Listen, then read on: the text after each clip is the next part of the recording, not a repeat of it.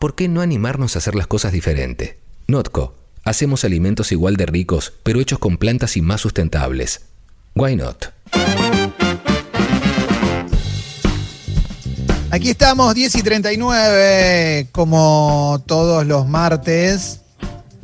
Tenemos un momento gracias a Notco, un momento en el cual nos preguntamos por qué no, pero también en el cual tratamos de aprender, tratamos de aprender un montón de cosas sobre el ambiente, el mundo en el que vivimos, eh, cuestionarnos eh, formas que, que, teníamos incorporadas culturalmente, que estaban preestablecidas, armadas en nuestra cabeza, y decir, bueno, lo podemos hacer diferente, podemos de alguna manera empezar a pensar otro tipo de mundo, qué podemos hacer para cambiarlo, etcétera, etcétera. De eso se trata también Notco. En algún momento eh, quienes hacen Notco dijeron, bueno, busquemos una manera de alimentarnos, pero con plantas. Busquemos una manera de alimentarnos sin, eh, sin, animales. ¿Podemos lograrlo? ¿Podemos lograr algo que esté bueno? ¿Algo que tenga sabor? ¿Podemos salir del lugar común de la ensaladita? Bueno, lo lograron, está buenísimo, pueden probar, ¿eh? pueden probar la Not Burger, la Not Mayo, que es la Not Mayonesa, obviamente, ¿eh? o la Not Milk, también la leche, eh, hecha todo a base de plantas. Hoy se dice plant-based, queda bien, eh, queda bien decir plant-based. A mí me gusta decir plant-based, suena más cadenchero, pero la verdad es que está buenísimo, está buenísimo todo lo que propone Notco. Y dentro de lo que propone, me parece que eh, más allá de contarte de qué va Notco, podemos hablar de cosas que, que, que, nos, que nos sirvan, que nos interesen, que nos aporten. Por eso vamos a hablar con Thais de Alara, que es periodista especializada en ambiente, cambio climático y todas esas cuestiones tan, tan interesantes, tan relevantes, tan, tan, tan de las problemáticas que tenemos ahora sobre algo que genera, genera bastante ruido. Hola Thais, ¿cómo estás? Hola Clemente, ¿cómo estás? Bien, ¿y vos? La, bien, ahí está. Eh, bien, bien, bien, acá, siguiendo la mela ya le puso como, como nombre, ¿no? Sí, sí, sí, sí. Te propongo algo, Thais. Apagá la cámara y deja el, eh, deja el micrófono, porque no hay buena conexión. Ahí está. Perfecto. Dale, ahí estamos. Bien, me dijiste, nos contaste fuera de aire que ibas a hablar sobre un tema que generó, generó bastante ruido en el último tiempo, ¿verdad? Así es, a mí me gusta llamarle la novela, ¿no? Ya porque sí. ha, ha, ido cambiando la información y esto es lo clave acá, la información, que tiene que ver con este posible acuerdo o preacuerdo, si se quiere decir, ¿no? Entre Argentina y China para que para aumentar la producción local de carne porcina y exportarla al país asiático. Yo sé que acá en el programa sí. la semana pasada tuvieron a la referente crítica de, de, este acuerdo, que es la periodista especializada en alimentación eh, Soledad Barruti. Ella sí. estuvo contando un poco, pero ¿por qué me detengo en el tema de la información? Porque uno no puede terminar de comprender cuál va a ser la magnitud ¿no? de, de esta actividad eh, sí. si no conoce bien cuáles son las características y las cifras de producción. Y, so, y, y, insisto mucho en este punto porque se ha editado, se ha cambiado la información de un comunicado oficial. Eh, y recién ayer, en un evento online organizado por la organización de jóvenes eh, activistas Eco House, tuvieron un diálogo con un representante de Cancillería, con Jorge Neme, que es el secretario sí. de Relaciones Económicas Internacionales, y ahí dio un poco, un poco de información oficial al respecto, pero eh, digamos, lo único que, que, a lo cual subrayó como cifra es que el proyecto incluiría 25, la instalación en el país de 25 granjas con entre 10 a 15 mil madres de cerdo por establecimiento. Esa es la cifra que hoy están buscando difundir desde Cancillería. Todavía es un eh, preacuerdo y un memorándum ¿sí? eh, sí, entre las partes, pero todavía sí. es, digamos, es un acuerdo que no está firmado. Tiene, Taís tiene conexión bastante, bastante floja, estoy notando. ¿eh? Estoy notando que hay una conexión medio flojita y va y viene. No sé si vos me escuchás bien, Taís. Eh, ¿Vos a nosotros nos escuchás bien? La perdimos a Taís. Sí, Excelente. Sí, ah, está, volvió, volvió. Está, está, ahí, ahí. Estoy acá estoy, acá estoy. No sé si me escuchan ahí. Ro medio robótica. Sí, si querés, ahí podemos denunciar que hay grandes poderes que están tratando de silenciarte. Podemos tratar de hacer una película de todo esto. finalmente los grandes poderes la silenciaron a Thais y no pudimos, no pudimos avanzar con la columna.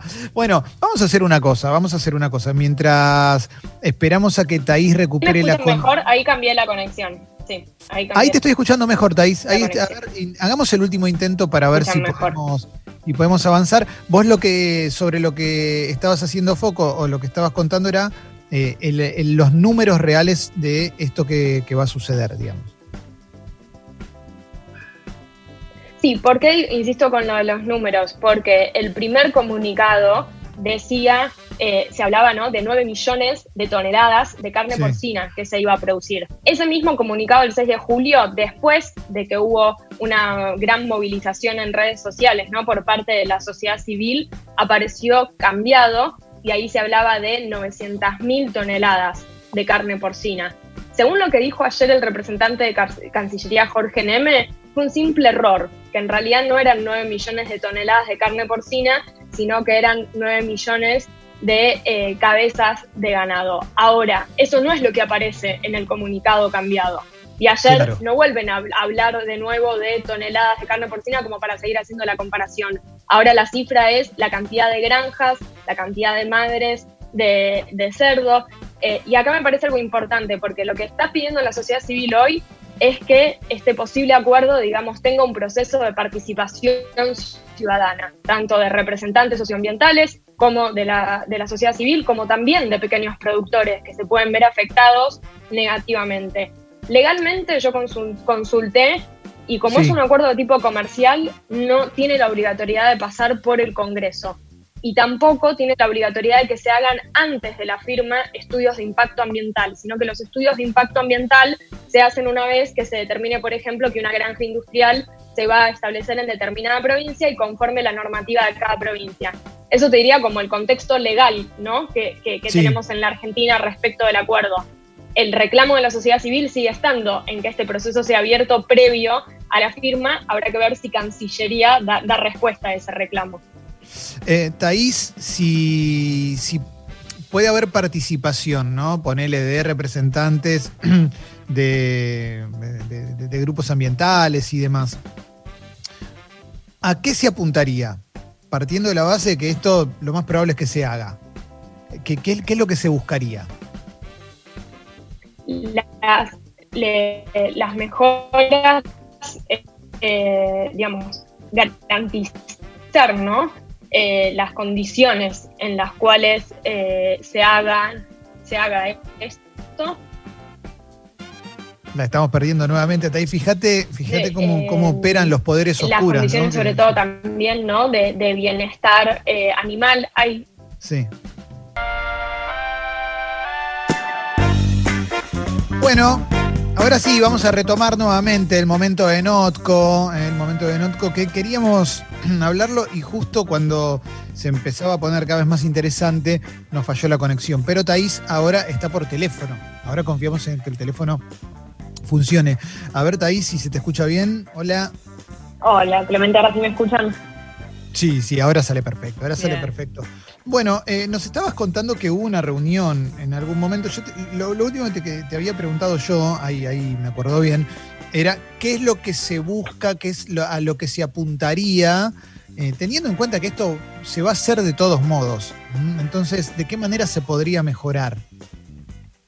Sí, ahí hay que escuchar a las distintas voces, porque también en función de, los representantes de la sociedad civil hay distintos reclamos, ¿no? Hay organizaciones eh, activistas eh, quizás más eh, vinculadas al veganismo, que obviamente van a ir por, el tema del bienestar animal, ¿no? Y, y de repensar otros modelos de producción que no impliquen la explotación con animales. Y después tenés otros representantes que buscan que eso se haga, pero bajo determinadas condiciones, respetando ¿no? determinadas garantías ambientales, es decir, no que no se produzca, pero que se produzca eh, con, bajo ¿no? un cuidado del ambiente. Y también desde la parte productiva, ver realmente si esto favorece ¿no? a productores locales, a que tampoco dañe a, los pequeños productores, sino que termine siendo eh, algo en favor únicamente de los intereses de, China, que muchas veces pasa ¿no? en, este tipo de megaproyectos.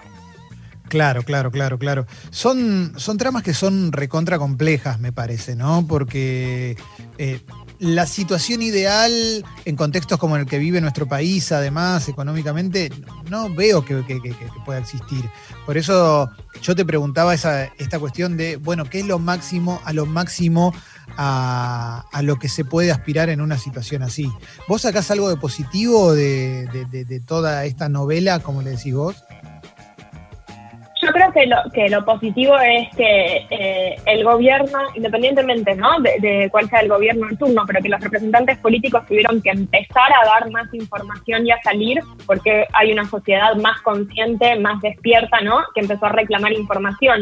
La verdad es que si no se hubiera visibilizado desde la sociedad civil esto, con el acompañamiento de los medios de comunicación, el acuerdo quizás pasaba como si nada y en unos meses nos estábamos enterando de un acuerdo ya firmado. Me parece que con todo este, este movimiento de concientización, sobre todo por parte de los jóvenes, y lamentablemente las decisiones políticas y económicas van a tener que tener una participación también de la sociedad civil y, y es lo más eh, democrático, ¿no? Y van a tener que tener en cuenta también cuál es eh, el impacto ¿no? ambiental, porque hoy en un contexto de crisis económica sí se puede defender esto como necesitamos inversiones, bueno, pero ¿cuál es el costo después que también vas a tener económico desde el punto de vista del daño ambiental ¿no? que, que te va a generar en el territorio? Eh, acá Jessy tiene una pregunta, Thais. Thais, ¿por qué crees que este tema se le dio como más relevancia en redes últimamente que con cualquiera de los otros? Porque así como vos le decís la novela, quiere decir que lo vimos mucho correr en, en distintas redes sociales, incluso perfiles que jamás hablan de este tema.